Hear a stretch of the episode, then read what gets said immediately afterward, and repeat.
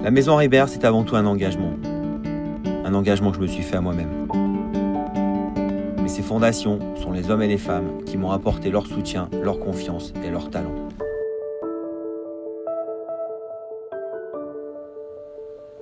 Bonjour Joël.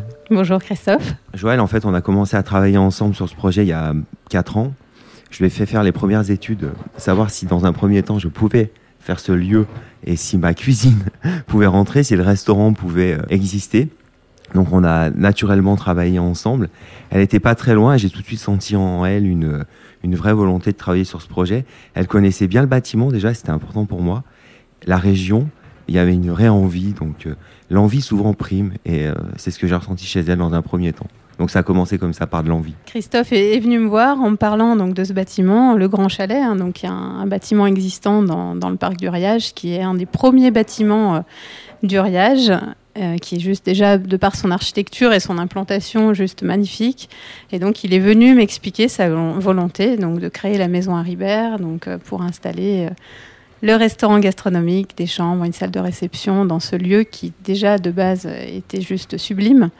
Et avec toutes ces intentions initiales qui déjà étaient tellement justes. Euh, je pense que dès le début, Christophe, quand tu es venu, tu m'as parlé voilà, d'un potager permaculture, de faire une architecture avec une conscience écologique. Donc ça, tout de suite, c'est vrai que ça s'inscrivait dans, dans, mes valeurs et ça a tout de suite euh, collé. Donc j'ai été vraiment emballée par le projet euh, voilà, dès le début. On a beaucoup réfléchi.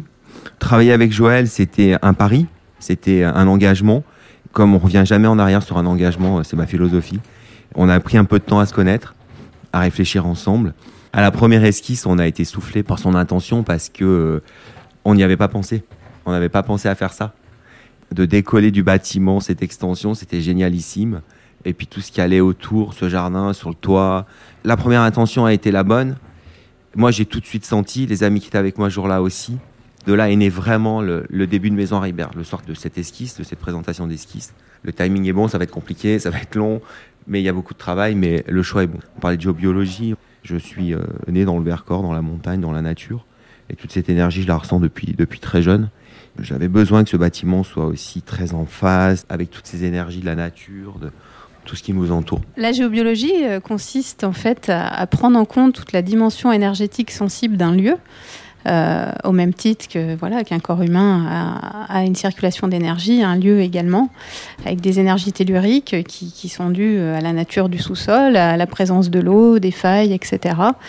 Et donc, euh, c'est une, enfin, voilà, une discipline qui consiste à, regarder toute cette dimension et à venir harmoniser en fait les énergies d'un lieu. Et on va s'intéresser euh, également euh, avec l'architecture à tout ce qui est un peu tracé régulateur, harmonisation par des techniques liées au nombre d'or ou de choses qu'utilisaient déjà les bâtisseurs il y a bien longtemps, que ce soit dans les pyramides, les cathédrales. Enfin, c'est des choses quand même bien ancrées dans, l'inconscient collectif, mais dont personne ne maîtrise vraiment ce dont il s'agit. Si on prend l'exemple concret là, de ce bâtiment, on a d'abord fait une cartographie de la nature du sous-sol qu'on détecte hein, avec les mêmes techniques que les sourciers, hein, donc euh, détecter l'eau. Donc là, on est vraiment sur le thème de l'eau. Hein. on est à Uriage, les termes avec euh, la source d'Uriage. Des questions de bon sens, de revenir un petit peu à la lumière. Voilà, parce qu'à ce jour, euh, Christophe travaille sous terre. Donc un moment, voilà, de se reconnecter un petit peu au parc, au jardin, à la lumière.